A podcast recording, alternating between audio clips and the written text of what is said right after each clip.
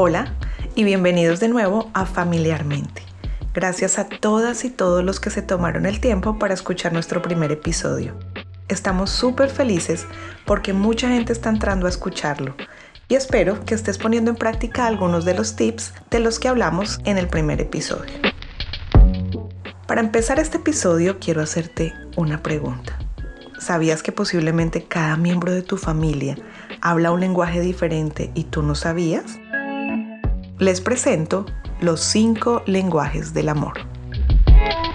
En este episodio quiero compartir contigo una herramienta que realmente me ayudó a comunicarme más asertivamente con los miembros de mi familia. Quédate hasta el final porque les voy a contar cuál es el mío. Conocí de esta herramienta hace unos dos años después de una profesionalización en mi trabajo sobre el libro Los cinco lenguajes del amor, aplicado al contexto laboral. El primer ejercicio que hicimos en ese momento fue una autoevaluación sobre mi estilo de expresar amor. Te puede parecer extraño, ¿por qué sería importante este tema si nosotros no amamos a nuestros compañeros de trabajo? Bueno, la explicación es que aunque no experimentamos sentimientos románticos hacia ellos, sí desarrollamos relaciones emocionales con todas las personas que nos rodean. Y al conocer cómo expreso mis sentimientos y cómo los expresan los demás, puedo mantener una comunicación más fluida con ellos. Llegué a casa súper emocionada y le dije a mis hijos, ¿tienen cinco minutos? Quiero que hagan este test. Luego así con mi hermano y mi esposo. Y como deben suponer, todos teníamos diferentes lenguajes del amor. Ese día pude ver más claramente la forma en que ellos esperaban que yo me comunicara con ellos, no la forma en la que yo creía que era la correcta. Y al final, no habían maneras correctas o incorrectas, solo formas diferentes de expresar amor. Después de esta breve introducción, te invito a hacer lo mismo. Hazle un test a cada miembro de tu familia y haz uno para ti y luego hablen al respecto. En este episodio te voy a explicar cómo puedes demostrar amor en cada lenguaje y de forma concreta, que al final es la manera en la que queremos que nos quieran. Ok, es hora de entrar en materia.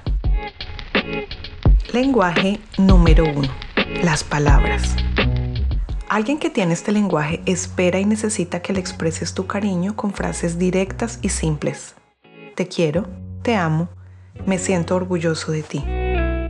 En este caso, es importante que tu lenguaje esté acompañado con lenguaje no verbal. Es decir, mantén contacto visual cuando le hables, mantén un tono de voz relajado e intenta que tu expresión facial sea coherente con lo que dices. Ojo, estas personas se sienten felices y seguras con tus palabras, pero al mismo tiempo son muy sensibles con palabras negativas. Ten esto siempre en cuenta. Lenguaje número 2. Tiempo de calidad. Alguien que tiene este lenguaje espera y necesita que le dediques un espacio de tu día para pasar tiempo de calidad. De nuevo, es importante la comunicación no verbal, que estés realmente presente, cenar juntos, ir a caminar, jugar un juego de mesa. Si tienes hijos, te recomiendo pasar tiempo de calidad a solas con cada uno de ellos en forma separada. Esta es una forma excelente de fortalecer lazos emocionales. Lenguaje número 3. Regalos. No te asustes. Si alguien de tu familia tiene predominancia por este lenguaje, no tienes que alistar tu tarjeta de crédito. Los regalos más especiales no siempre son costosos. Una carta, una nota, una invitación algo que sepas que esa persona realmente va a disfrutar. Si encuentras a alguien que tiene este lenguaje, obsérvalo y conócelo más para descubrir sus gustos y preferencias. Lenguaje número 4.